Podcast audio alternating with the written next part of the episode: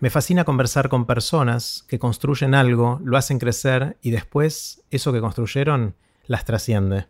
Hoy conversé con Narda Lepes. Narda es cocinera y comunicadora y a lo largo de los años fue una de las grandes promotoras de un gran cambio cultural que hubo alrededor de la cocina y de la mesa. Antes de dejarlos con Narda, les cuento qué es todo esto.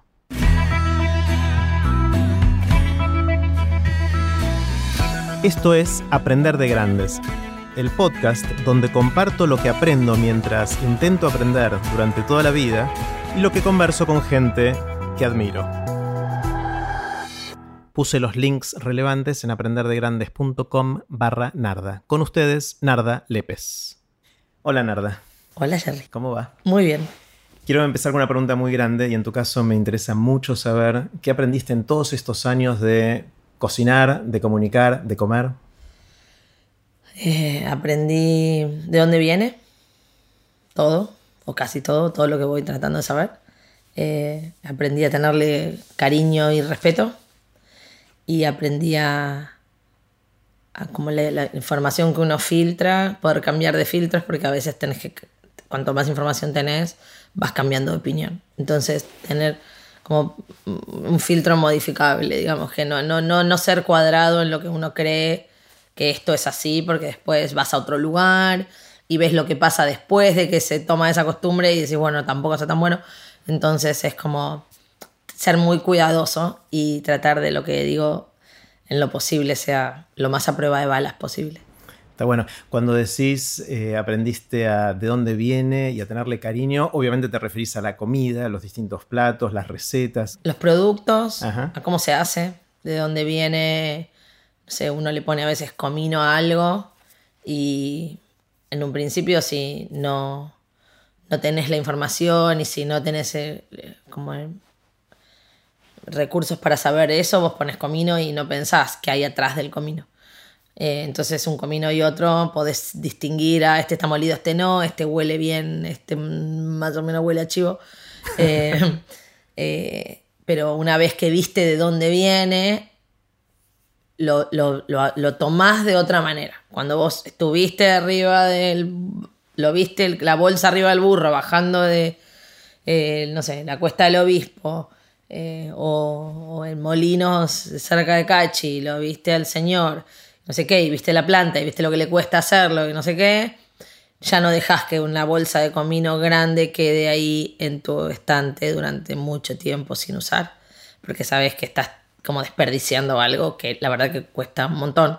Entonces, trato de poder elegir bien lo que voy a comer, lo que voy a cocinar, cómo lo voy a contar y y tenerle mucho respeto al de dónde viene. Te ayuda mucho a saber de dónde viene y haberlo visto. Claro, a mí me, impresiona mucho cuando pienso la cantidad de cosas que tienen que pasar para que el plato que estoy por comer llegue ahí, ¿no? O sea, o sea, te, parte la cabeza, porque no es solo haberlo cocinado, es ir para atrás a dónde surgió cada uno de los ingredientes y... ¿Cómo llegó? ¿Cómo llegó? ¿De dónde vienen? ¿Quién trabajó para que eso suceda? Deben ser miles de personas que prepararon tu plato ahí de alguna manera. Y otra es que hay distintas maneras de que eso llegue, se produzca y no sé qué.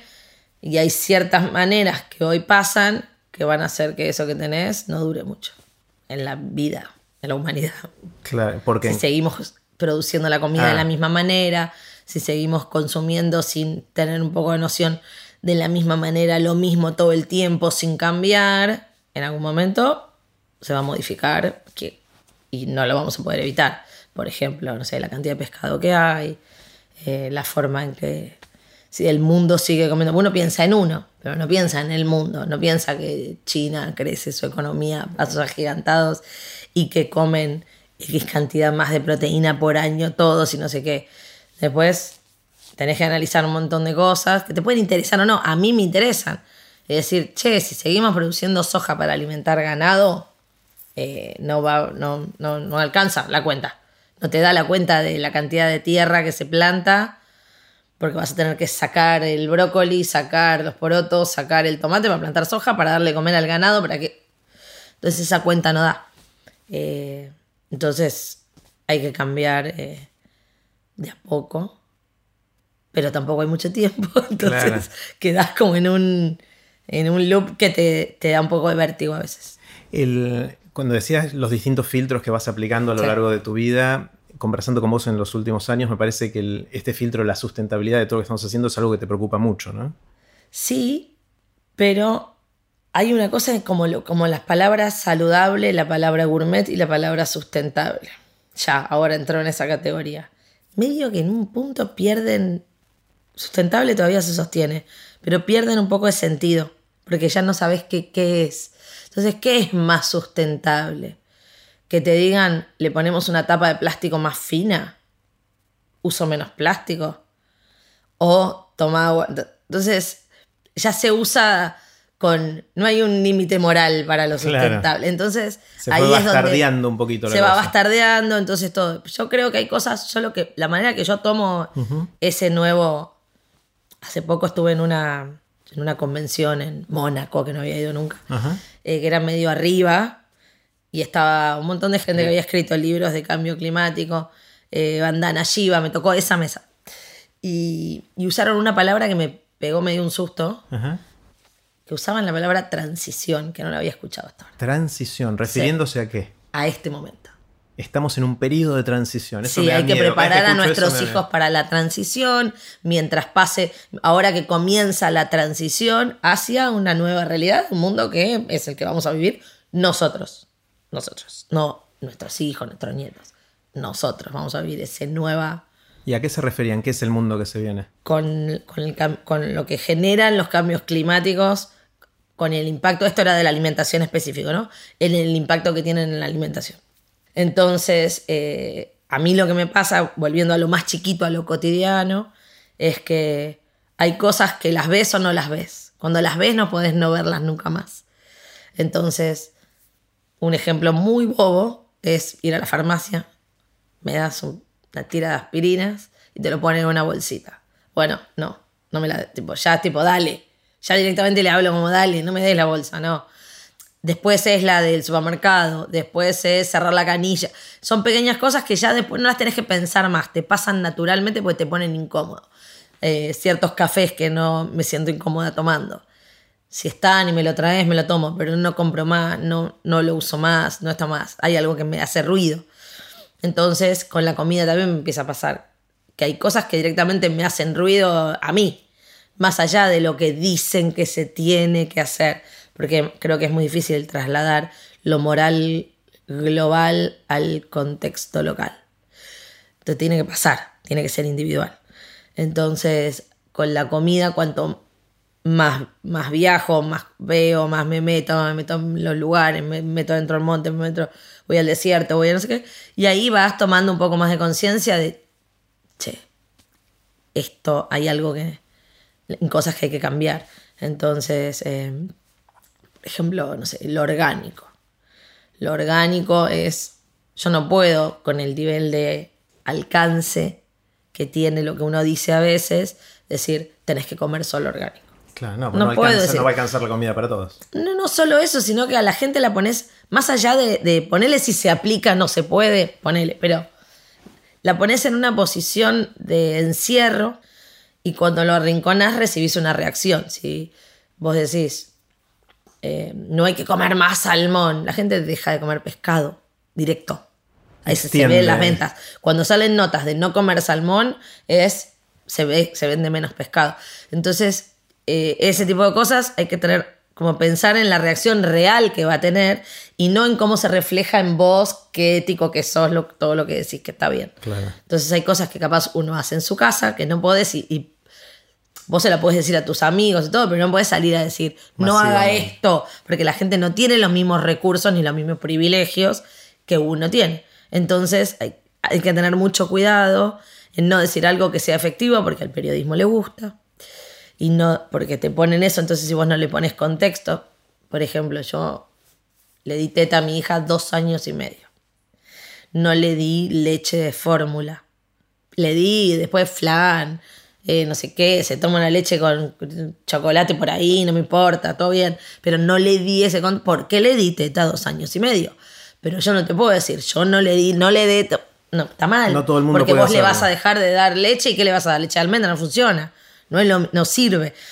Entonces, eh, por eso hay cosas que son para el contexto privado y cosas que son para el, para el público que vos puedas decir. Pero me parece que más son lo que más trato de hacer en, el, en los últimos tiempos es buscar una forma de hacer un call to action positivo más que un miedo y, y- y susto Está sobre lo negativo. Porque no hay ninguna herramienta de marketing por ahora que yo haya encontrado en el mundo que sea para que vos no consumas algo. Que no sea el miedo. El miedo funciona y lo demás no funciona. Sí, Entonces, pero ahora vemos lo que pasa con el miedo. Funciona. Tipo, sí, funciona, pero tenés una. Toda Acción tiene una reacción. reacción equivalente. Y la reacción es una mierda que hay Sí, alrededor ahora. totalmente. Estamos en un momento rarísimo.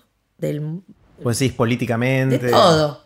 Si viajás, eh, lo ves que no es solo acá, lo que pasa pasa en todos lados, en distintas medidas, con distintos colores, con distintas figuritas, pero es más o menos todo lo mismo. Y en los distintos ambientes también. Si querés político, si querés eh, social, si querés, como lo veas, como una cosa, incluso en la comida, tenés los veganos y tenés lo que está, eh, tipo, directamente solo comen carne. Y es como un derecho humano y ah, me golpeó el pecho.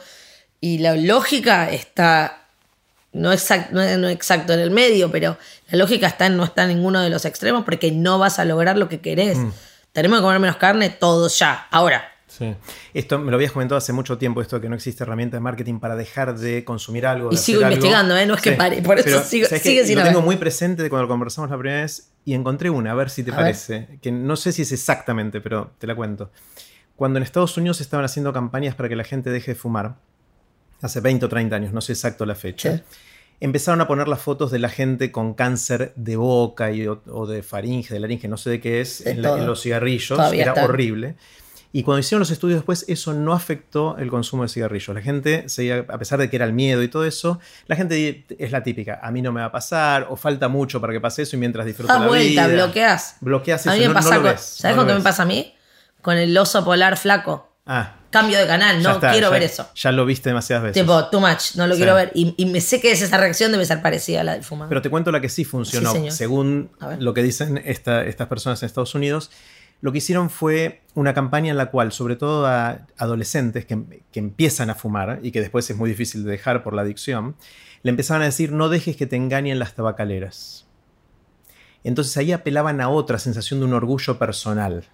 No tanto a esto de que te va a pasar dentro de 20 o 30 años, sino te están, te están engañando, no dejes que te engañen, porque no es verdad que... Bueno, fue. es eso. Lo mismo ahora que estamos tratando de decir de es, che, no, a mí me gusta el, sé, la bolsa de papitas con gusto a jamón. No, no te gusta, no es rico. Claro. Vos creés que te gusta, porque toca los lugares que tocan las cosas que te gusta, disfrazado de las cosas que te gusta, con el aroma, con el coso, pero no es rico. Vos estás engañado para que es rico. Claro. Tu, tu cerebro entiende que es rico por las señales que se le da químicamente, pero no lo es. Mm. Eh, es complicado ese tema, ¿no? Porque cómo cambiar los hábitos. Porque es difícil entender el nivel de perversidad que tienen ciertas cosas. Por ejemplo, El marketing tiene un nivel de Mm. perversidad absurdo. O sea, con tal de Sí, vender más. y algunas cosas son intencionales y otras no. Otras Ah. es el nivel de perversidad es poner gente muy joven con un goal, con, un, con una meta económica. Entonces, no tienen herramientas para ver, che, esto es moralmente, moralmente cuestionable. Cocina menos, pasa más, más tiempo con tus hijos y que haya un plato con una salchicha y papas de paquete. Y eso sale al aire. Ahora hay una, y tipo soy un cazador de eso. Ahora hay una de chocolate en polvo que me la tengo montada, que estoy a punto de salir a dispararle con algo. Que son moralmente cuestionables. Están, van en contra de lo que está bien, de lo que hay que hacer. ¿Cuál es la barrera que cruza, por ejemplo, la de chocolate en polvo? La que pone, encima lo ponen con un twist jodido. Es una cartuchera. Me encanta cuando te sacás con Sí, esas sí, sí, cosas. es que me da mucha bronca y encima lo miré así de reojo y mi marido que estaba al lado me dice, ya te estaba esperando, te estaba esperando porque sabía que Se me iba a calentar. la vena ahí Sí, eso. sí, sí. Hay una cartuchera y un emoji de carita feliz. Sí. Y dice, y otra hay una lonchera que adentro tiene un par de galletitas con las que ponele, está bien, ponele, una manzana y unos sanguchitos de queso y tomate. Sobre la cartuchera, carita feliz. Sobre la lonchera, carita triste. Y en el, en el copy dice, eh, que vuelva la cartuchera, te pone contento. Que vuelva la vianda, no. Eh, por momentos felices, mandale una caja de leche con azúcar y tu chocolate de calzo. Pero la imagen es la fruta, el sanguchito, lo que tiene una cosa elaborada y que vos le dedicaste tiempo con una cara mala. Eso es lo que vos ves. El copy es una segunda lectura y todo eso, eso sí son herramientas de gente que sí sabía lo que hacía. Ahí. Hagamos que nos hacemos los buenos, pero seamos una mierda. Y lo hacen así y pasa. Pero después por otro lado decís, ¿cómo regulás eso? Que eso es la policía moral de la publicidad. Es, es, muy, es muy complicado. Por eso, para mí, el mensaje a prueba de balas es adultos, decir lo que quieras. A niños sí hay una policía moral. Todo lo que sea que haga que, publicite algo que tiene mucha grasa, mucha azúcar y mucha sal. Para un niño en primera, tipo, o sea, hasta los 10, si querés, que es como la 10, 12, que no esté permitido. Y, y un jugador de fútbol entra en esa categoría. Tipo, Messi con una gaseosa no se debería. Lo cual nunca va a pasar. Pero creo que eso sería una forma de evitar que tengamos tantos quilombos con la comida eh, y la obesidad en niños. La otra cosa que. Porque creo- es comunicación, ¿eh? Sí, totalmente. Es comunicación. Sí, sí, sí. Y lo mamamos desde chiquitos y nos. Y los padres están muy desinformados y, y a veces no teniendo las herramientas no las ven. Mm. Que eso también pasa. No es solo el que no tiene acceso. A veces el que tiene acceso tampoco lo ve. Otro ejemplo que a mí me, me saca eh, es el tema de la- del agua embotellada. Oh. Eh, cuando nosotros éramos chicos, abrías la canilla, servías agua y tomabas, y nadie se moría de eso y estábamos todos bien. Eh, y de repente nos hicieron creer que tenemos que comprar agua embotellada. Y yo en casa compro agua embotellada. Y Yo dejé de comprar. ahora agua. estoy comprando los bidones, eso, no, pero. filtro puse. O poner filtro. Puse bueno. filtro. Pero la Con mayor las parte de la señoras de la, gente- secta del filtro. Te las regalo, Sí, ¿sabes ¿no? qué son? Sí. Eh, pero es increíble como en, en 20 o 30 años pasó a ser una industria gigante y nos hicieron creer que si no tomamos agua embotellada nos vamos a morir. Sí. ¿no? Eh, ese es complicado. Es complicado eh, y es complicado que a veces otra cosa que incluso hablando con la gente de las aguas es hagan una agua de litro para poner para restaurantes. Hace una de litro de vidrio y todo bien. Retornable. Porque la gente a veces le ofrece, yo en el restaurante tengo el bidón que lo llenamos con agua filtrada y se lo ofrecemos. La gente quiere su agua. Y nos pasó, teníamos una de vidrio, pero resulta que la de vidrio venía de un lugar que desviaban el agua para el no sé qué, na, na, na, y decís, creo que esto, es lo que te digo, que todo el tiempo tenés que como estar medio atento para decir, ¿estoy haciendo algo bien o estoy eh, tipo, colaborando con el mal? Ya no sabes. Entonces, eso también es, eh, hay que estar como muy en la a puntitas de pie con, con- con lo que uno ve ahí. De vuelta, yo no consumo las chiquitas. Si me bajo en la ruta, compro la grande y si freno me mojo y ya fue. Que- Claro. Que basta porque en la grande es más la ola que te vuelve en sí, el sí, auto sí, más grande. Pero lo sigo haciendo. Porque traté de, trato de usar la, la que recargas, pero no, lo, no logro engancharle en mi día a hacerlo. Pero son cosas que uno tiene que ir como trabajando para hacerlo. Mi hija toma del bidón que le cargo a la mañana y se ocupa y se lo carga y, y te vas dando cuenta que lo, se va pasando. Vamos un poquito más para atrás. Esto es como lo que está pasando ahora y lo que obviamente te, te preocupa Sí. y te, te- te llena de este tipo de energía, de- una mezcla de rabia, bronca, pero también de que las cosas cambien, ¿no? De- Sí, sí, sí. Va- Vamos un poquito para atrás, porque ¿hace cuánto tiempo que estás en esto? ¿20 años ya? No sé. Más. Más de 20 años, ¿no? Yo no, no- no saqué la cuenta, no importa. Pero pasaron otras cosas antes. Una de las cosas cuando, cuando yo era chico, mi recuerdo era comer la milanesa con puré, Sí. o el plato de fideos, o las empanadas. Más o menos por ahí va la cosa, quizás alguna cosita más. Y mi recuerdo era eh, el estereotipo de la mamá cocinando en la casa. Sí. pasó un montón de cosas montón. eh, que explotó eh, la forma en que, que cocinamos, la forma en que comemos, quién cocina, qué, qué comemos, o sea, qué, de dónde vienen las cosas, la variedad que estalló por todos lados, desde comida étnica hasta variantes de nuestras propias comidas mezclando con otras cosas. ¿Cómo viviste toda esa transición? O sea, jugaste un rol importante en crear y en comunicar y en contagiar esta cosa, ¿no? ¿Cómo, cómo lo viviste? Eh, yo viví en Venezuela mucho tiempo. De chiquita, De ¿no? chiquita. Sí. Viví de los 2 hasta los 7, 5 Ajá. años. Eh, entonces yo le sumé a mi cosa el trópico. La arepa, el mango, la fruta, la banana frita, los porotos, todo eso. Y vengo de una familia que se separaron cuando yo era muy chica, entonces dos familias eh, muy libres, de alguna manera. Entonces, eso también hacía que la relación con, con las otras personas era grande, tipo viajaba viaj- al vivir en otro lado, vivimos en Brasil, viajé mucho, entonces, siempre había mucha gente. Tengo una cosa, no de todos los días cenar en la misma de actividad y de cosa para afuera. Pero lo que sí recuerdo es que siempre la comida para mí era rica. Cuando empecé el colegio, en la primaria, que empezás a ser un poquito más grande y yo me acostumbré acá y no sé qué, a ir a comer a la casa de otras personas y no querer comer porque no me gustaba la comida, porque no era rica.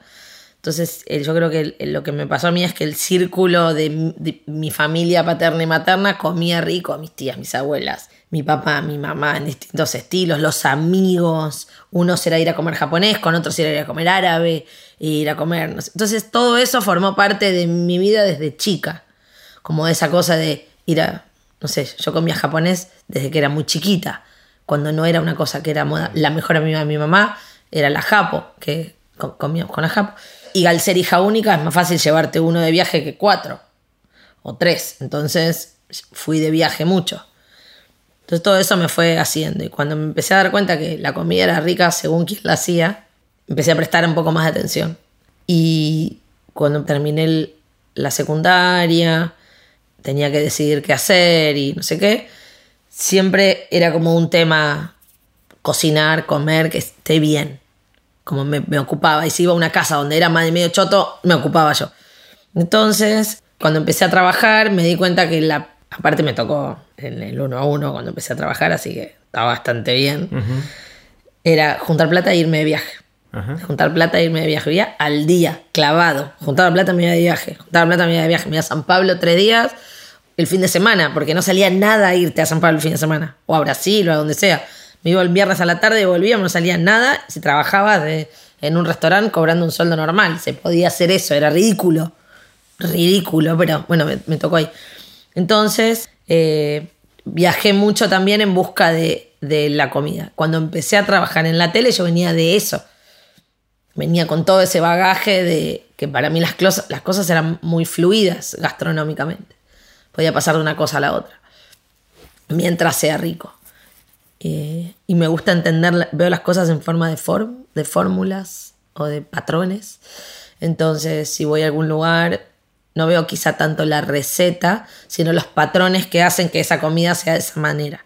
Cuáles son las fórmulas de las bases, la- como la fórmula del armado. Entonces, eso me da la, la- facilidad, si querés, de poder ir a un lugar y ver la comida y si veo veo una receta, poder adaptarla de una manera lo más parecida posible a como lo haría alguien de ahí, porque trato de verlo así, como entiendo los patrones de las cosas. Entonces, eh, cuando empecé a contar eso en la tele, creo que lo, lo que más eh, traté de, de hacer es que se vea como una cosa relajada. Que no pasa nada, es tipo, relájate, es comida. Eh, Claro. flu- tiene que fluir. No puede ser dos más dos, salvo que vas a hacer un soufflé o no sé, algo así, que es pastelería, que no sé qué, que yo le huyo bastante. Es- no es dos más dos más tres. Tiene que fluir, porque no podés seguir instrucciones siempre para comer. Y después es probar, ser feliz, probar cosas, disfrutar, eh, abrí tu paladar a probar cosas nuevas. Si no, vas a comer, si comes todo el tiempo lo mismo, no- los estímulos, lo mismo cuando a un bebé le dan cosas de colores, con sonido, con texturas, vitina con zapallo. Dale. Esa parte también hay que estimularla. Claro.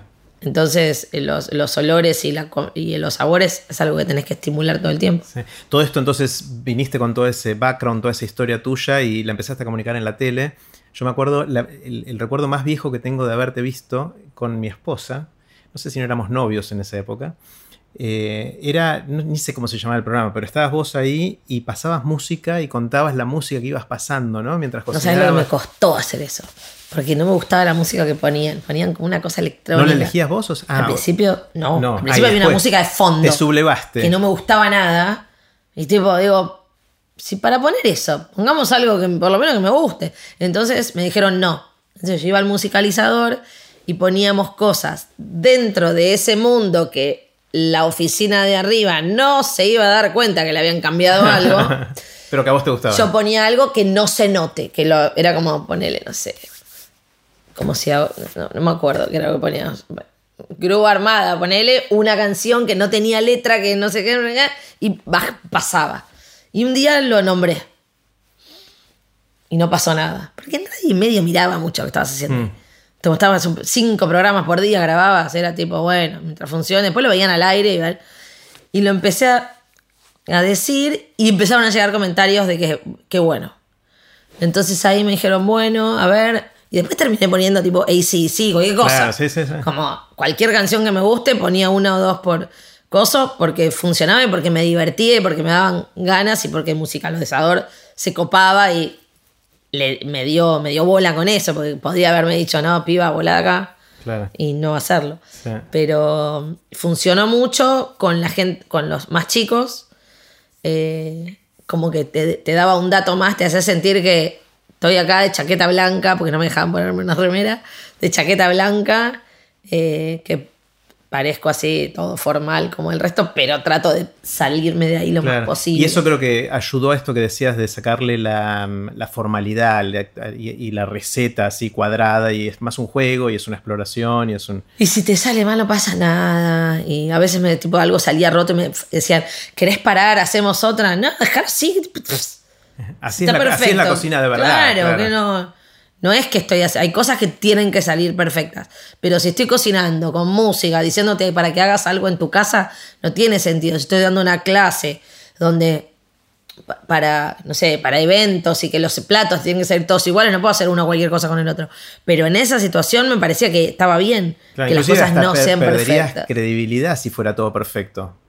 Eso y después otra cosa era que empecé a improvisar mucho. La gran mayoría de las cosas que hice en la tele era la primera vez que las hacía. Mm. Era, vamos a hacer esto así. Y de golpe en la mitad, con esos, los primeros programas se grababan como vivo.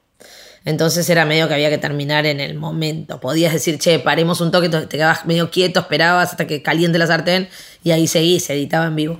Después empecé a pasar a programas editados donde cambiábamos 25 veces, o sea, pará, te quedó un hinojo, tráemelo, pum. Y, Y cortamos el hinojo y se lo agregábamos. Y entonces, eh, porque nuestra intención siempre era comer rico, que sea rico, no lindo.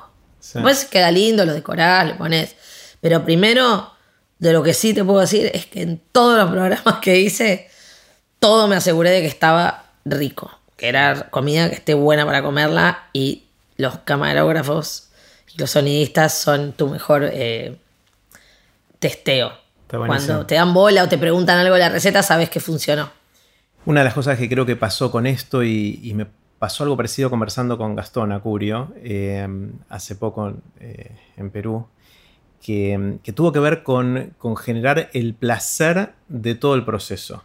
Que no sea una carga cocinar, que sea parte de algo que uno disfruta, todo eso. Y también esta idea de mezclar y de probar y de experimentar. Y así empezaron a ver eh, las fusiones de todo tipo eh, que, que enriquecieron la experiencia de, de- de comer, ¿no? Y de- de, Yo creo que lo, que más, lo más gratificante que alguien me dice es tipo, eh, porque te veía vos, empecé a cocinar no sé qué, o me compré un wok, o como brócoli, o me animé a no sé qué, o me dedico a la cocina.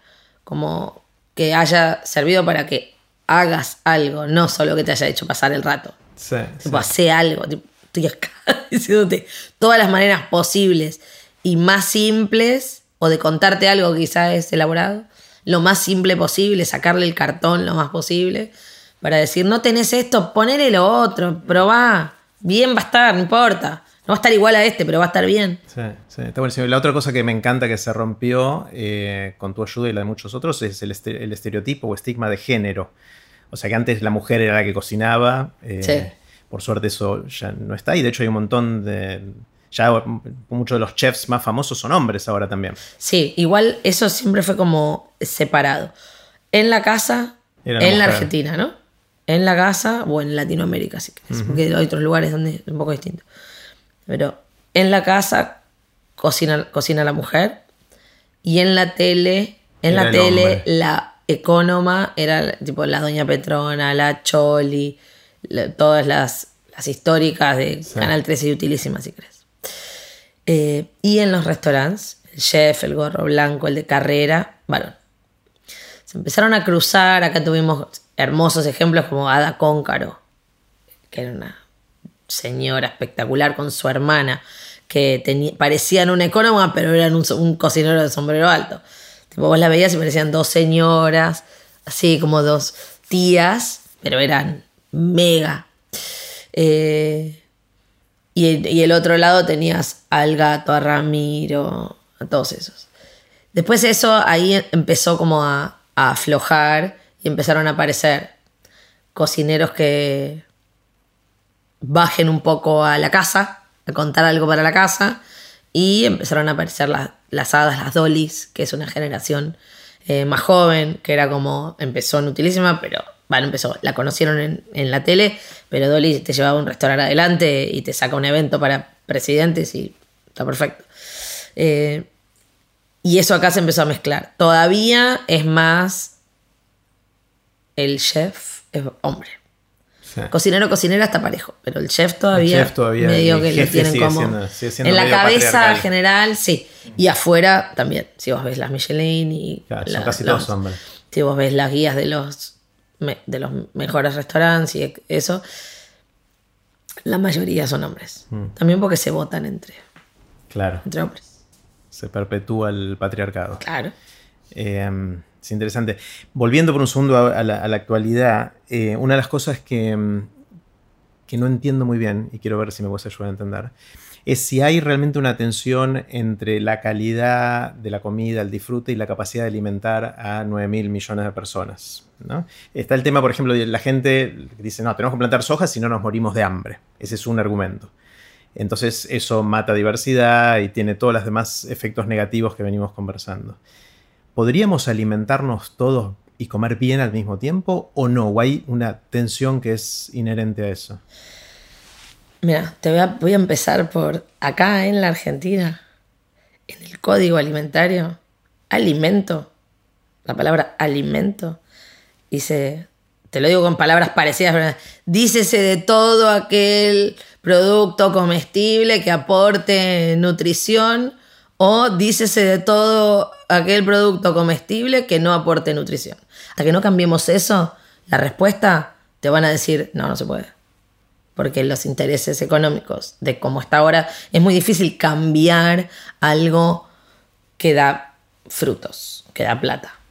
Cuando la gente, yo no sé si no lo ven, si no les importa, no lo sé. Perdí la noción de, de poder entender eso pero la manera en que, tipo, la soja no alimenta personas, la soja alimenta ganado. Para después comernos el ganado. Sí, y para tirar el 30%. Entonces ya esa cuenta es tipo, dale, alguien que, que un economista que venga, se sienta dos minutos, haga la cuenta, listo. Para que te digas si te conviene o no, no, no te conviene. Encima es, se, te, se te, termina. La inmediatez es una, una peste que nos sigue hace mucho tiempo y que perjudicó muchas cosas. La manera en que comemos, la manera en que nos informamos, la manera, todo, la globalización en la inmediatez. Entonces, si comiéramos como deberíamos comer, todos, la comida alcanza. Pasa que tenés que ver qué haces. Es tipo uno en diez mil, la cantidad de agua que te lleva, kilos que te lleva para hacer un kilo de porotos o un kilo de carne.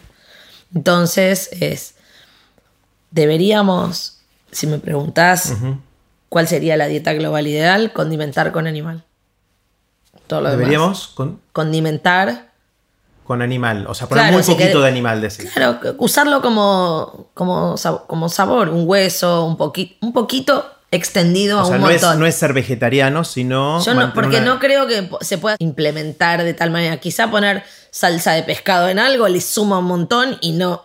Entonces, sacando lo, lo moral y todo, que hay mucha gente que lo elige y que yo fui durante mucho tiempo y por- por- tengo eh, momentos de mi, de mi mes que no como carne ni nada que tenga animal y no lo extraño ni nada y de golpe voy a un lugar, como, si se presenta, lo como.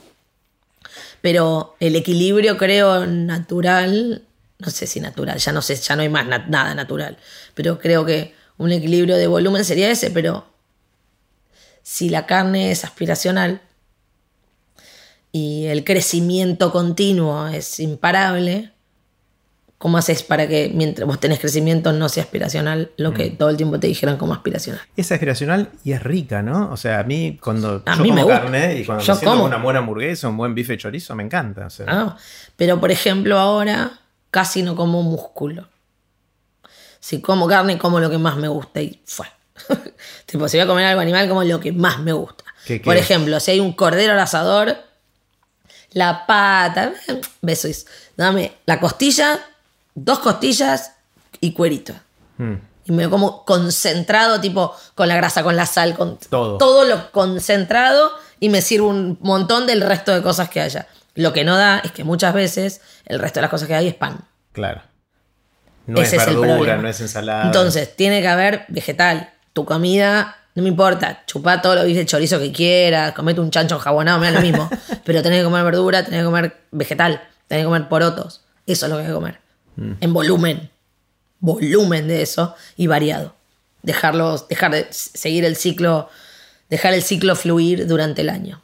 Comer en estación, comer cosas y después comete un jabalí, me da lo mismo. Claro. Pero vos no puedes comer harina y carne todo el tiempo y queso. Hay una de las cosas que, que me impactó mucho es eh, cuando vi la charla TED de Jamie Oliver. Sí. eh, ¿La viste esa? Sí. Eh, que él es el este, cocinero de Gran Bretaña que fue a Estados Unidos a tratar de luchar ni más ni menos que contra la obesidad en Estados Unidos, pero sobre todo con la desinformación que tienen los chicos en las escuelas. Él mostraba cómo a los chicos le Se mostraba... volvió con la cola entre las patas a su casa, ¿eh? Se volvió, ¿no? Sí. Pero en ese momento estaba luchando. Él, él le, le mostraba a los chicos una papa y los chicos no la reconocían, no sabían que eso era una papa, porque ellos conocían la papa frita nada más que compraba en la cadena de comida rápida. Eh, fracasó No, que entonces. se la daban en la escuela. Se la daban también en la escuela o le daban la leche con azúcar. La pizza en las escuelas en Estados Unidos, la pizza está categorizada. Cuando lo categorizan, pizza va en vegetal. En vegetal. En vegetal. Michelle Obama lo trató de cambiar, logró pasar una legislación y se la tiraron para atrás. Para que la pizza siga categorizando como vegetal en una escuela. ¿Y qué de qué, cómo debería estar categorizada? Hidrato de carbono. Y de, claro. Como pan. Pero el que pan, es vegetal también, en algún momento. Es hidrato de carbono. Claro. Tipo, como tipo, lo vegetal hay que tomarlo como agua y fibra si querés. Claro. No, todo lo que tenga agua, sobre todo. Mm. Entonces, lo que tiene hidrato de carbono, y aparte la pizza, no es la pizza que vos vas acá a una pizzería que hay un gordo amasando. No. Pizza con saborizantes, Sí. con nada. ¿Qué es eso? El problema es, vos me decís cómo, de- cómo come, ah, comemos todos, comemos más variado y no sé qué. Desde el privilegio, sí. Es, es fácil decirlo desde el privilegio. Desde el privilegio, sí. Eh, la- vos vas a un supermercado ahora y hay menos que hace unos años. Menos variedad. Menos variedad. Mucha menos variedad. Mucha menos variedad. Es una ilusión de, de variedad. Es el mismo frasco en siete opciones. Claro. Eh, el misma galleta con siete opciones. Entonces es una ilusión de variedad. Sí. No, es me- una me acordé- ilusión de que sí. estás eligiendo lo que comes, pero en realidad está elegido ya. Mm. Vos vas a comer lo que es redituable, lo que tiene subsidios, todo, todo el azúcar que vos vas a comer, la may- lo- no sé, no quiero decir números inventados, pero gran parte del azúcar que vos vas a comer va a venir en el mundo del maíz. A ver, ¿qué van a comer? Eh, Los hidratos de carbono, ¿de dónde van a venir? Van a venir acá del trigo, acá del arroz y acá de la harina de maíz. Se acabó, nada más. Sigamos. Eh, acá van a comer cerdo, acá van a comer... Mm. ¿Sabes cuántos? Somos 7 billones de personas hoy, así paradas, ¿no? En el mundo. ¿Sabes cuántos billones de pollos hay? No. 21. O sea, hay tres pollos por cada persona. Sí. Vivos en el mundo ahora. Hoy, sí, todo el tiempo. Es espectacular. Eh, entonces, eh, eso está decidido por producción. Claro. Está decidido por producción. Y, no, eh, No, y la producción de eso la deciden los grandes traders, que no es ni Monsanto ni todo eso. Son los grandes traders de alimentos. Sí, son los factores económicos. No, te decía esto de Jamie Oliver por, por la idea esta de que por ahí el cambio venga de la educación, ¿no? Que hay que ver con los más Sí. chicos de cómo hacerlo. ¿Hay algo que esté pasando en Latinoamérica de eso o en Argentina? Hay cosas puntuales chicas en la Argentina. eh, yo creo que es una. es un. que sí o sí hay que hacer eso en las escuelas, entre los 7 y los 9. Como ahí segundo, tercer grado, ahí es. Hay algunas acciones, pero si no son muchas cosas al mismo tiempo que pasen, no, cambia nada. Entonces, algunos van y dicen, hay que enseñarles nutrición en la escuela. Para mí no. Para mí no es nutrición lo que hay que enseñar en la escuela. Eh, higiene alimentaria, tampoco. Eh, los padres tienen que. Son los padres los que tienen que educar eso tampoco. Porque muchos padres no están educados, muchos padres no tienen las herramientas y muchos padres no tienen acceso, ya sea físico a lo que, a lo que tendrían que comer, porque no hay, o económico, o cultural. Algunas de las cosas están medio cortos. Eh, y después, de regulaciones. Si seguimos subsidiando el jarabe de maíz de alta fructosa para que salga más barato hacer maíz pollo, maíz pollo, maíz pollo, maíz pollo, maíz pollo, ¿cómo pretendes que alguien coma otra cosa? Pero para, me perdí. Entonces, ¿qué sí habría que hacer en las Lo que sí habrá que hacer es atacar al mismo tiempo distintas cosas. La comunicación para niños debería tener algún filtro. Moral. No deberías poder publicitar. Lo tiene Disney. ¿Querés hacer uno capitalista? El que tiene Disney. Mm. Está bárbaro. Una vez al año, ¡pum! Ponerle la cara de los personajes a lo que quieras. Durante el año, tanta cantidad de grasa, tanta cantidad de azúcar y tanta can- cantidad de sal, nada con Disney. Si vos ves, todas las hamburgueserías cambiaron, ahora tienen otros personajes. No tienen más los de Disney. Porque Disney le puso un freno. ¿Por qué una multinacional capitalista lo puede hacer y un país que se tiene que ocupar de la salud pública no? No lo hace. Entonces Por- ¿qué es, porque pianta votos. ¿Hacer eso? e inversión. Acá dijeron un segundo, vamos a ponerle un impuesto al azúcar. Eh, van a sacar la planta de. No dura ni dos minutos porque le Claro. tienen miedo al, al- al lobby. Claro. El lobby del azúcar tiene más, pone más plata que el lobby de las armas en el mundo. Wow. Es tipo guaso. Del azúcar no es eh, azúcar de, la- de caña. Del azúcar en general. El jarabe de ma- en realidad es jarabe de maíz de alta fructosa, para hablar claramente. Entonces es comunicación, que tiene que salir desde el Estado. ¿De dónde, dónde van los subsidios? ¿Qué es lo que está subsidiando? Subsidia a los que plantan vegetal. Subsidia a los que plantan lentejas. Y ayuda a esos, no a los que plantan, a los que hacen vacas, soja y coso para que solamente eso, solamente, dividilo. Hace una parte que vaya a eso. No digo no lo hagas, porque debe haber mm, cosas macroeconómicas que seguramente, y sé que yo no entiendo, pero esto sí. Y después, comunica bien a los niños. No, por eso para mí nutrición y higiene alimentaria es tipo, no es lavate las manos, eh, lava la fruta antes de comerla y la fruta, la manzana tiene fibra y te alimenta y es saludable. Eh, creo que tenemos que ir más atrás todavía. Esto es un brócoli Claro. de este brócoli crece así en la, en la tierra. está la- este es el brócoli en la tierra, en un dibujo, si podés. Y si no, se lo mostrás in situ en la huerta que pueda tener la. Pero dicen, todas las escuelas deberían tener una huerta. Decíselo a una que está en 11. ¿Cómo hace? Claro, no puede. Bueno, No, pero sí lo que podrían tener otras escuelas es enseñar a los chicos a cocinar. a cocinar y a qué es comida. A leer una etiqueta. Claro. ¿A qué es comida? ¿Qué es comida? ¿Esto es comida? No, eso no es comida. Eso es un- una cosa que te, te da ganas de comerlo, es rico, es un premio, si querés. Como entre muchas comillas. El premio no me va. El premio y castigo con la comida, para mí no va. Pero es como un, ah, date, te- un de vez en cuando. El tema es otro, que la gente se miente a sí misma. El de vez en cuando nunca es real. ¿Cuántas veces comes tal cosa? Nada, de vez en cuando. chequealo en un mes y después me decís si es de vez en cuando o es regularmente dos veces por semana. Claro. Entonces, yo lo que creo que hay que enseñar a los niños es esto es comida. Por ejemplo, una cosa que yo descubrí y soy cocinera hace veintipico de años. Hace relativamente poco que es que hay a lo bruto, ¿eh? Me escucha un químico o una cosa así, me dice, no, bestia, así no. una- Pero es. gran- muchos. La mitad de las cosas, su sabor se disuelve en agua o en grasa. Entonces, un vegetal, por ejemplo, el coliflor, si vos lo hervís, larga olor, su sabor se disuelve, se- cambia más en agua. Entonces, larga olor. A mí me gusta el coliflor hervido, me encanta. Pero hay gente que no le gusta el olor, no va. Lo haces dorado en el horno, a la parrilla, a la plancha, en una sartén, no importa, dorado, con aceite, con manteca, con panceta, con lo que quieras, y queda espectacular y no larga ese sabor, ese coso. ¿Por qué te dicen eso?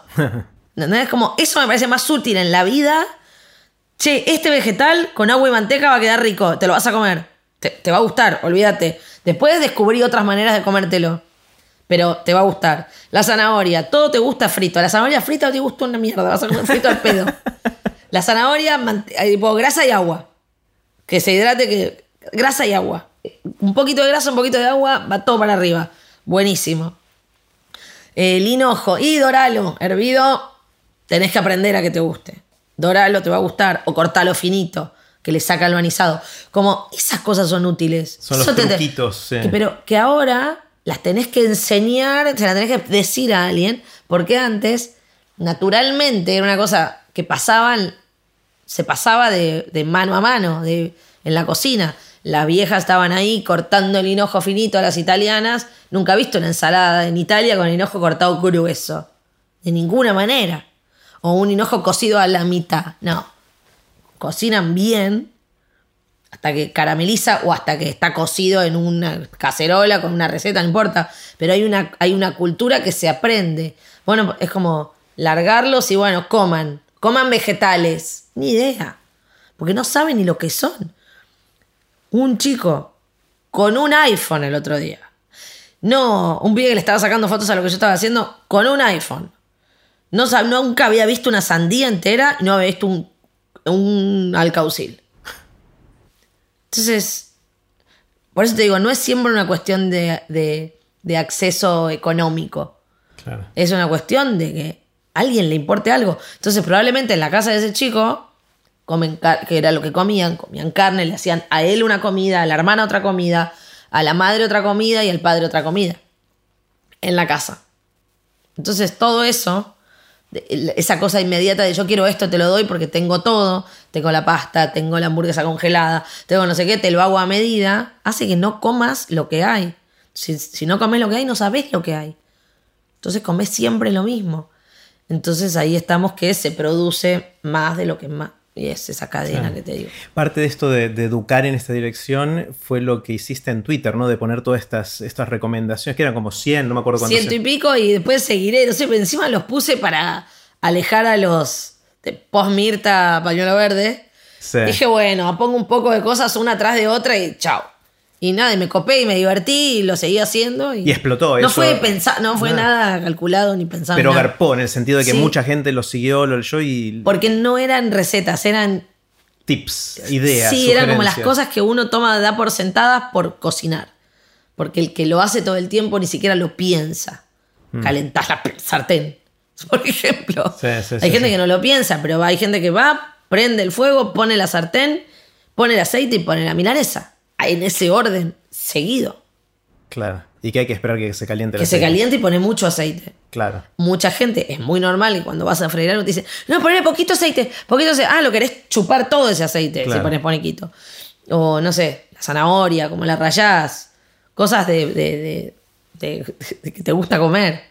Que tenés que enseñarle a otro a que le guste comer. Sí, sí. Bueno, seguramente muchas de las personas que nos están escuchando lo vieron, pero si no lo vieron todavía, voy a poner el link al hilo ese que hiciste. Ah, muy bien, dale. eh, en aprenderdegrandes.com barra Narda. Así Dale. la gente lo, lo puede encontrar después. Narda, quiero hacerte un montón de preguntas cortitas. Sí. La respuesta puede ser cortita o larga, lo que Dale. tengas ganas.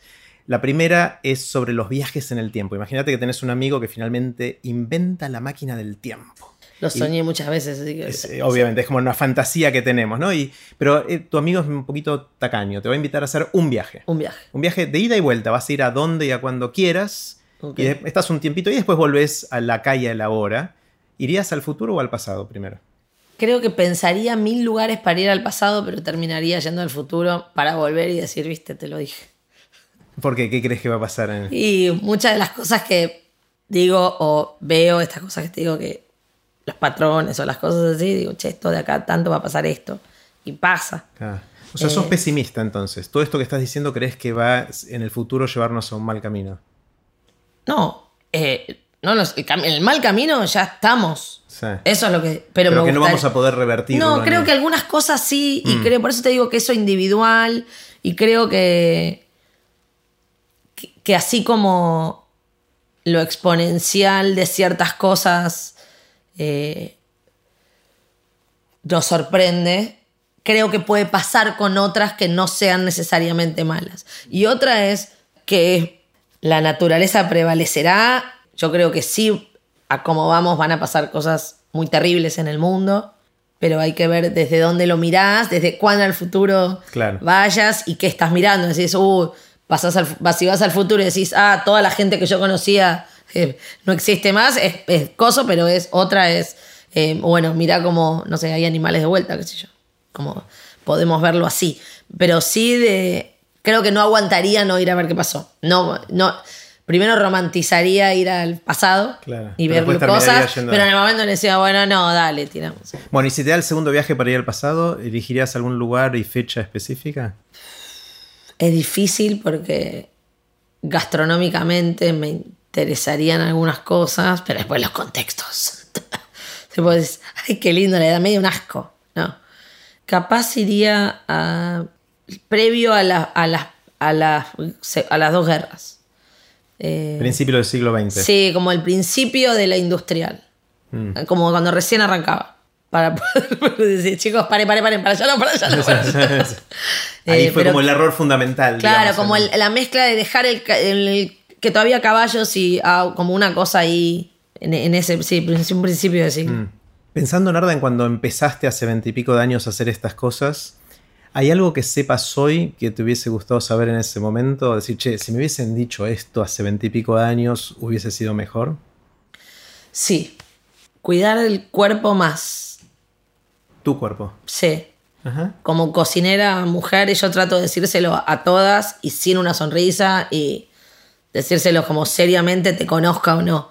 Porque para mostrar que podés, haces esfuerzos físicos de más. Y tipo te duele la espalda, como un montón de cosas de por demostrar algo que no tenés que demostrar. Pero no tenés que la misma fuerza de espalda. No sé, levantar un cajón de limones, no sé, cualquier Ah, cosa. eso. Como eso por un lado y después tener la, el- la costumbre de ejercitar. Yo empecé a hacer gimnasia muy grande y me hubiese gustado haber hecho eso mucho antes y tenerlo como rutina antes, como cuidar el cuerpo en ese sentido antes. Siempre lo cuidé en otros sentidos, como no sé, nunca me descontrolé, no, no, tipo, tomo pero no me pongo pedo, no sé, como eso soy muy cuidadosa con eso, como no le hago daño al coso, pero sí haberlo, eh, haber hecho ejercicio más desde antes. Claro. Creo que puede ser algo bastante común y universal el hecho de que uno de más chico se siente inmortal, invencible y que nunca le duele nada y nunca le pasa nada. Y lo veo, bueno, conocí muchas chicas con hernia de disco a los treinta y pico de años, cocineras.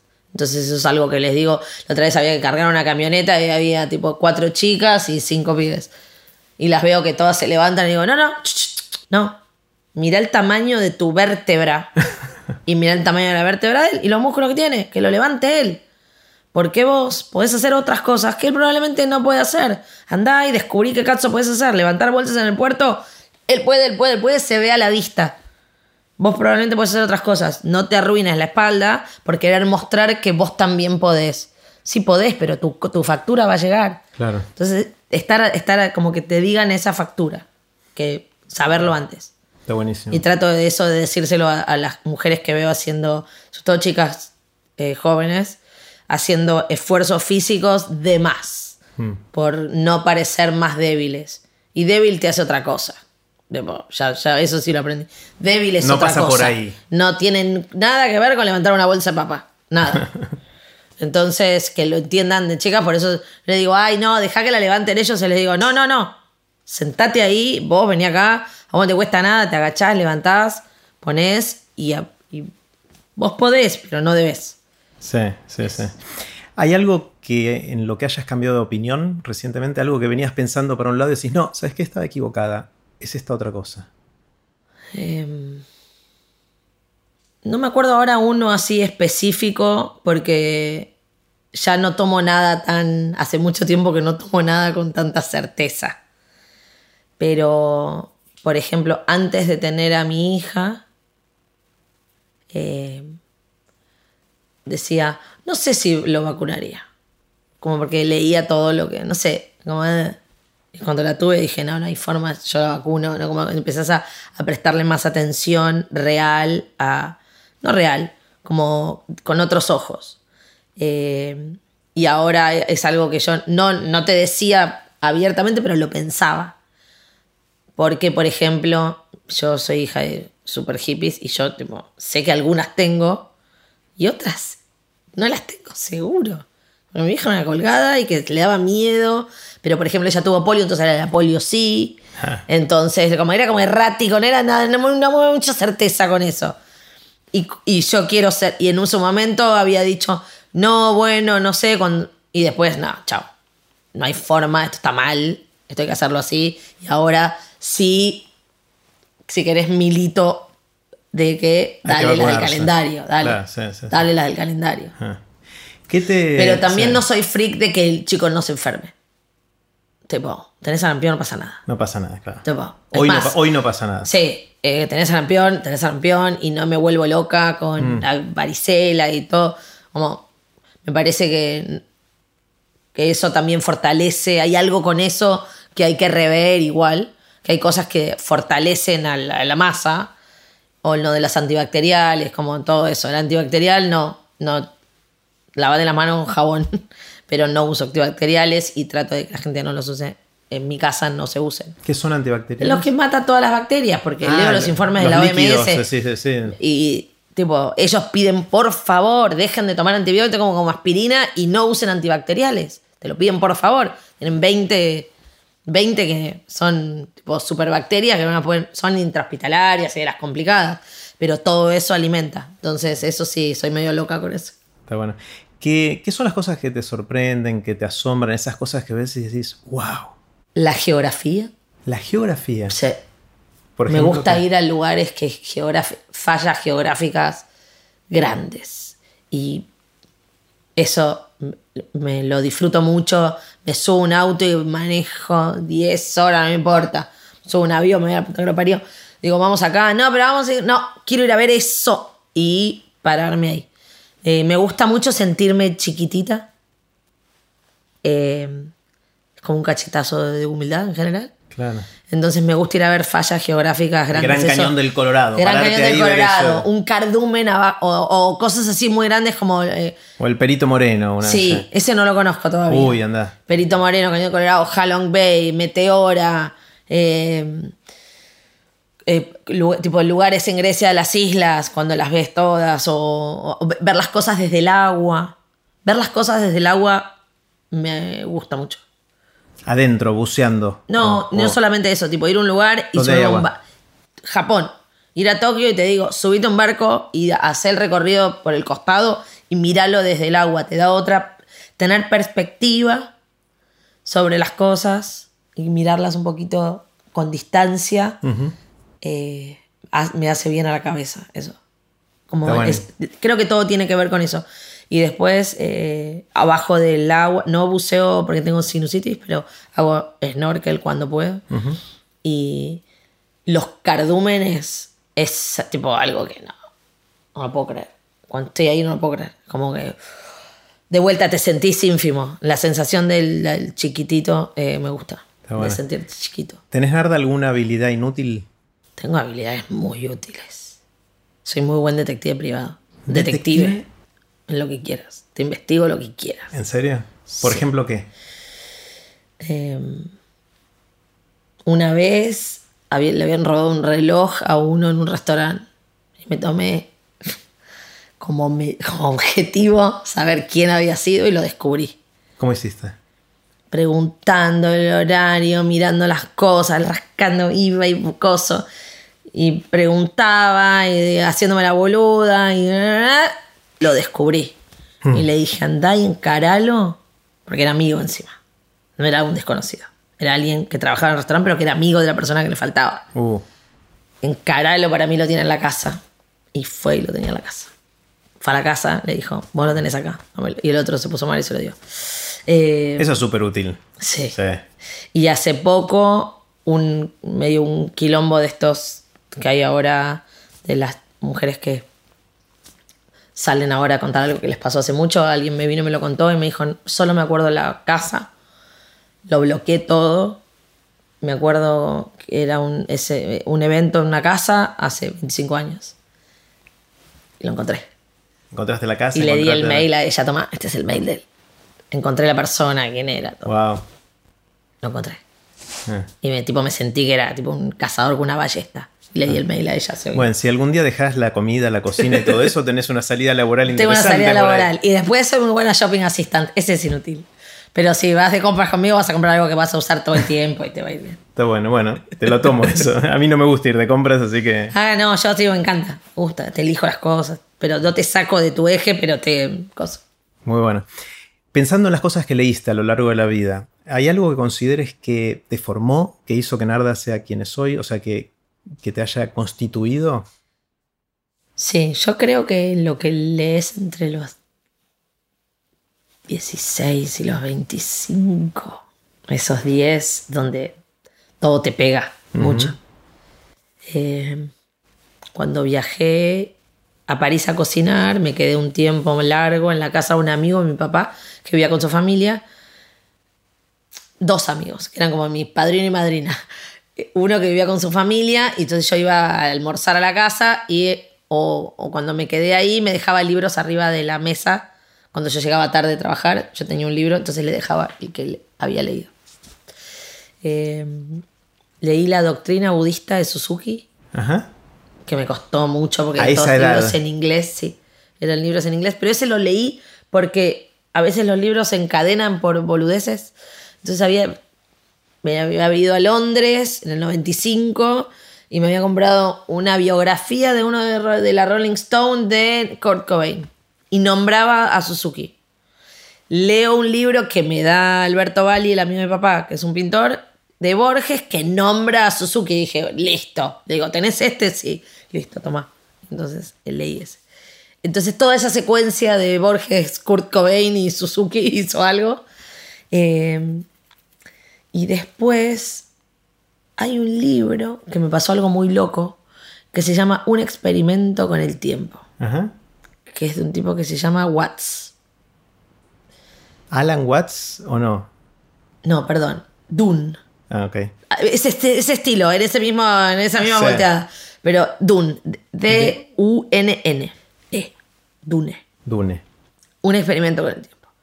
Y es un libro extremadamente complicado, medio delirante, muy complicado de- del espacio y el tiempo y la filosofía y medio un drogadicto también él y todo medio complicadísimo, pero interesante, como no sé, que el tiempo es una de un lado está el universo, del otro lado vos y más, muy complicado. Pero me pasó que vi una película, estaba viendo una película muy terrible, que es esta que se llama Irreversible. ¿La viste? No. de Gaspar Noé. Y durante toda la película me viene ese libro a la cabeza. Toda la película. Es una película que está muy fi- filmada de una manera rara. Va como. Empieza con el desenlace y vuelve hacia atrás. Y le digo a un amigo, esto me hace acordar un libro que leí, después te cuento. Y cuando la película termina, hay una cámara en espiral y termina con el libro. No. Con una toma del libro. Y es muy terrible todo. Entonces, o sea, estaba ese- inspirada en ese libro. La... Claro, pero durante el coso, y es un libro que no, no- está fuera de, de circulación y no, no se encuentra. Y yo a él lo había conocido en París al mismo tiempo, era todo un delirio. Eh, Ray Bradbury también. ¿Qué? El hombre ilustrado y esas cosas. o- Sí, yo, eran los libros que estaban en mi casa, yo me acuerdo de la sensación de agarrar el libro gordo que le faltaba la tapa de abajo, y las hojas se salían. Eh, y había uno que se llamaba cuentos, que eran varios, historias cortas, cuando sos chicos eran más chica todavía. Las crónicas marcianas también de Radio Crónicas marcianas y uno que era algo como, como un- uno bien pelado en la tapa, con cara de me daba miedo. Ni siquiera me acuerdo si estaba toda la tapa, pero como unos cuentos que estaba Eran Oscuro de los Ojos Dorados, La Hora Cero, muchos cuentos de, de él que era como una sensación de lo raro y lo misterioso y un poco de miedo, pero no obvio. Eso estaba bueno. Y después me gusta leer libros que me interesan, pero capaz no los leo todos. Claro, y es más puntual porque es más referencia. Sí, es- como no sí, sé, una de historia de los pueblos árabes. Entonces buscaba lo que me interesaba de eso. Claro. Eh, como historia y geografía y poder entender cómo cosas. Ahora me gustó mucho Sapiens, ponele. Pero me pareció divertido también, como una cosa di- divertida de, de poder reentender cosas que decís, che, estos que estaban uno atrás de otro no están todos, como, como decís, ¿por qué esto yo lo tengo mal y la humanidad lo tiene mal? Y Claro, eso con, con Sapiens que, de Harari Sí. pasó mucho eso, de la gente reinterpretando la propia historia. dice, "Ah, me la tendría que haber contado así. Claro, lo mismo cuando vas a un museo. Vas a un museo en París, te embolás. Vas a un museo en Londres, te, te parece entretenido cualquier porquería. ¿Por Porque es te lo cuentan de otra Ah. manera. Vas a Orsay, que es digo, las encanta, obras, todo. Tenés cosas espectaculares para contarme de la noche estrellada y me contás a quién le compró la casa donde lo pintó. ¿Qué me importa?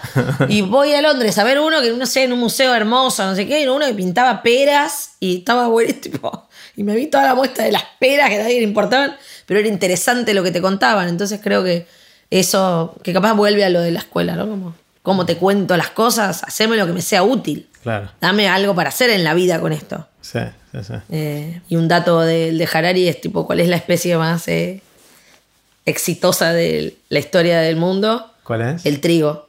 El que tiene a todos no trabajando para, para ellos, me pareció espectacular. Y dije, ah, me cagó.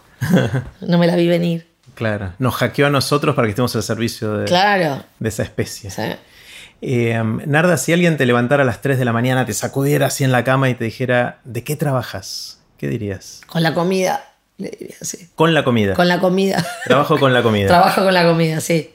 Porque cuando me preguntan, digo, bueno, ¿qué trabajo? Con la comida y hago cosas con la comida. Claro, porque por un Hago lado cocinás, hago tenés restaurante, pero también comunicás. O sea, hay muchos aspectos de todo Trabajo en el restaurante, comunico, hago los libros y lo que sea. Y después a veces, y empecé a- y trabajé mucho, mucho tiempo desarrollando para aprender de la industria.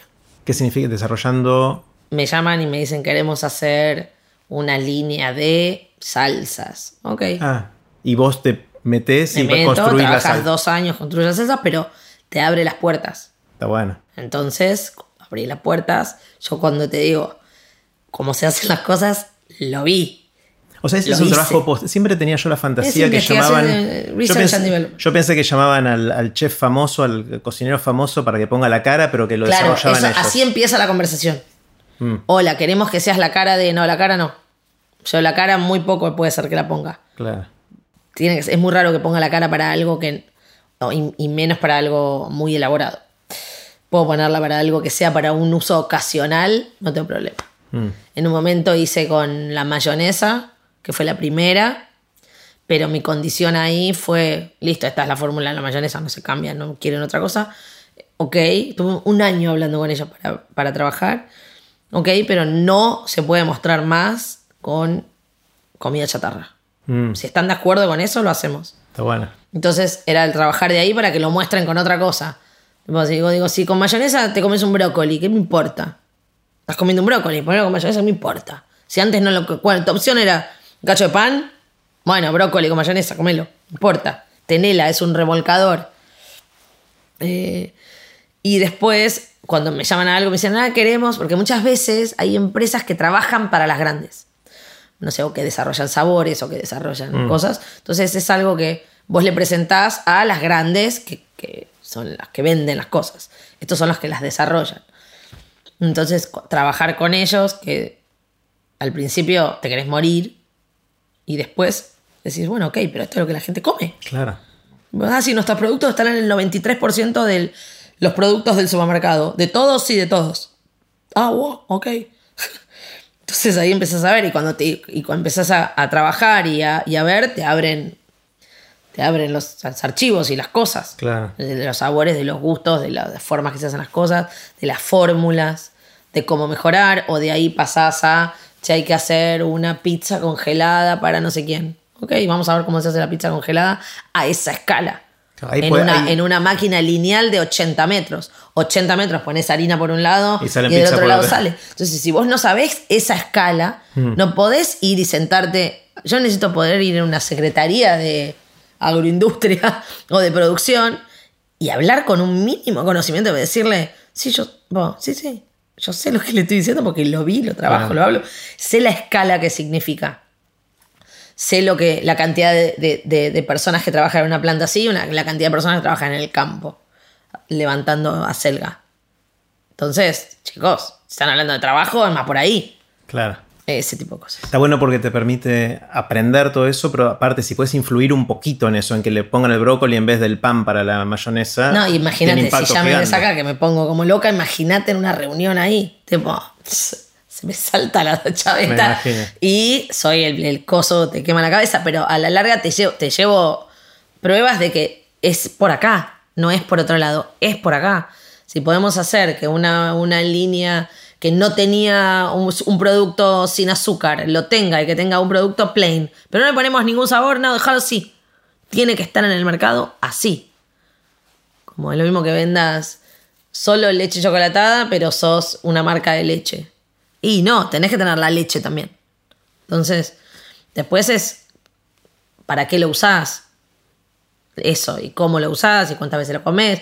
Pero todo hay que. Por eso digo, hay que trabajar. La industria tiene que estar en, en- en este trabajo Claro. que hay. Tiene que despertarse. Algunos se despiertan y tratan de mejorar y de mejo- poner un producto mejor y de tener un plan a futuro. Porque después vos vas y le decís, ¿por qué no hacen tal cosa? Y porque para poner eso en la máquina necesito vender 40.000 toneladas anuales y yo tengo que saber eso. Claro. Tengo que saber esos números porque si voy a hablar con un coso y le digo, ¿por qué no le dicen a los cosos que hagan? Porque no, nena. Tengo que saber. No puedo no saber cuando me siento a hablar eh, con gente que decide las cosas más grandes. Entonces, si no entendés el mapa grande de cómo se deciden las cosas, de cómo se producen las cosas, de cómo se venden las cosas, por eso digo, en marketing hay un quilombo grande y en, y en los subsidios, siendo, en lo que se apoya para que le vaya mejor, hay otro. Yo creo que es ahí. Narda, el, viste que cuando nos juntamos con amigos empezamos a, en la sobremesa a contarnos anécdotas. No sabes lo que me pasó y empezás a contar algo y después te funcionó esa anécdota y la contás al día siguiente con otro grupo y empiezan a repetirse ¿no? un poquito las anécdotas. ¿Tenés una o dos que sean tus favoritas? ¿Cuáles son las tus anécdotas? Uh, ponele, con los viajes tengo, fuimos a, a un riad, ¿no? Que era hablar con uno que tenía en Marruecos, tenía como un, esos semicastillitos, que era un hotel y que no sé qué, que se suponía que estaba buenísimo, no sé qué. Y el tipo era un imbécil. Y era un embole todo. Y yo le agarro a la productora y le digo, hacele preguntas fuera de cámara, yo me voy a investigar por ahí porque este es un embole. Tipo, chao. Esto va a durar tres segundos al aire, le digo. Mostramos el lugar, la puerta, el coso, contamos algo.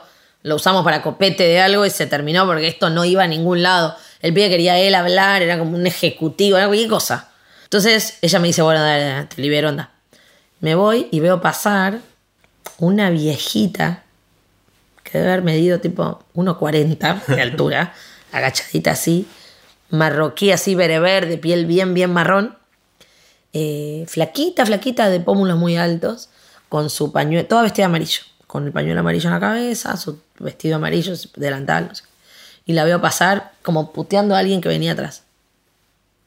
Entonces la alcanzo. Y me pongo a tratar de hablar. La vieja habla en árabe y yo en lo que sea, un poco francés, ni idea. Y me dice como, le caí simpático, me dijo, vamos, dale, vení. Como que me la acompañé y fuimos hasta donde había alguien que hablaba cosas. Y me puse a hablar con ella y era la abuela de ese. Y me dijo, no, mi nieto es un... Me decía como, mi nieto es un tarado. Entonces, Y el nieto te traducía eso. no, el nieto estaba haciendo la nota creyéndose mil en otro lado, Ah. ni idea, era un, un goma imposible. La nota no servía, como era, ya está, esto ya está, estamos perdiendo el tiempo. Entonces me fui a ver si había algo más para hacer. Claro, sí, sí. Y me encuentro con esta vieja. Y con la vieja me pongo como a hablar, medio señas, medio no. Y me, le digo qué estábamos haciendo, no sé qué. Y me dice, no, que acá en el hotel eran todos. La única que sabía cocinar era ella. Y le digo, bueno, dale. Me dijo, bueno, dale. Como, vengan a cocinar.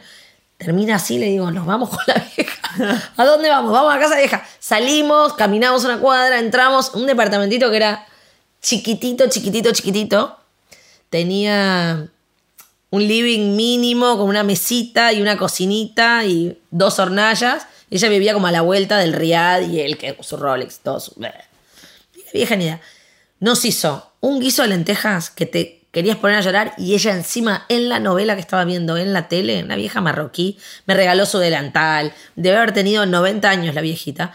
Hizo el guiso de lentejas como una abuela con, una olla a presión, con la verdurita la cortaba así, las especias, estaba viendo a Oreiro, no. ¿Entendés? Entonces era toda una ridiculez que estábamos con la vieja mirando la novela de Oreiro, comiendo, ¿no? Y después esa nota al aire fue la que más, tipo, explotó, eh, que la gente la amó y fue como la nota que más eh, tuvo relevancia como de toda la serie de Marruecos. Fue la vieja esa, que una que pasaba caminando por ahí y que tengo, a veces tenés como esa cosa de seguir una pista y me llevo bien así con los viejitos haciendo cosas. Está buenísimo. Y otra vez también en, Grecia pasó algo parecido. Estábamos en un lugar, un restaurante, era re aburrido la nota, todo. Digo, ya me voy a dar la vuelta. Y voy ahí y le digo a uno, al cámara le digo, déjalo este y vení, vení, que hay unos viejos haciendo masa filo, como en la vereda, y un viejo que tenía las manos con artrosis ya de tanto hacer masa filo así, la hacía igual, y su nieto que lo ayudaba, y él no hablaba y la veía griego, y yo me puse a ayudarlo, no sé qué, papá. Y también esas cosas que surgen así más espontáneas son las que después más naturales quedan y más gustan del otro lado. Se parece a la, vida de detective que decías antes, ¿no? Es, buscar la nota en un lugar inesperado, ¿no? Es encontrarla. Y, esa cosa con los. Y después te das cuenta que esa cosa con los viejos pega mucho en, las personas. Como los viejitos de una manera alegre y digna. Y da mucho placer ver eso mm. a la gente. Narda van veintipico años de esto. ¿Cómo pensás el futuro de lo que vas a hacer? ¿Tenés idea de, o tenés algún sueño, alguna fantasía de cosas que te gustaría hacer y que todavía no hiciste? Me gustaría hacer esto que te digo de las escuelas. Como poder sentarme en una mesa y decir, che, bueno, vos, este, ¿quién lo hace la parte didáctica? ¿Quién hace qué? Bueno, hagan, si me necesitan para algo, yo estoy acá y puedo colaborar y hacerlo eh, como esas cosas de que sea fácil de entender cómo acercarte a la comida. En eso sé que puedo colaborar. Eh, pero después tiene que haber gente que se ocupe y que quiera hacerlo. Eso es algo que me gustaría hacer. Eh, y lograr que la gente coma menos y mejor carne. Eso. Bueno, si tuvieras que elegir un cambio, sería ese. Menos y mejor carne, sí. Menos y mejor. Y toda. Si es muy bueno el ganado, puedes comerte cualquier cosa, hacer sopa del hueso, todo. Como que poder aprovecharlo todo. Entonces mm. creo que el menos y mejor implica entero. ¿Dónde almuerzo hoy? ¿Dónde almorzás hoy? Anda. Hoy es jueves. Así terminó la conversación que tuvimos con Narda Lepes. Puse los links relevantes en aprenderdegrandes.com barra Narda. Espero que la hayan disfrutado tanto como yo. Recuerden que pueden suscribirse para no perderse ningún episodio de Aprender de Grandes en aprenderdegrandes.com. Los espero en el próximo episodio de Aprender de Grandes, cuando les cuente lo que aprendo en mis intentos por seguir aprendiendo durante toda la vida y en las conversaciones que tengo con gente que admiro. Chau.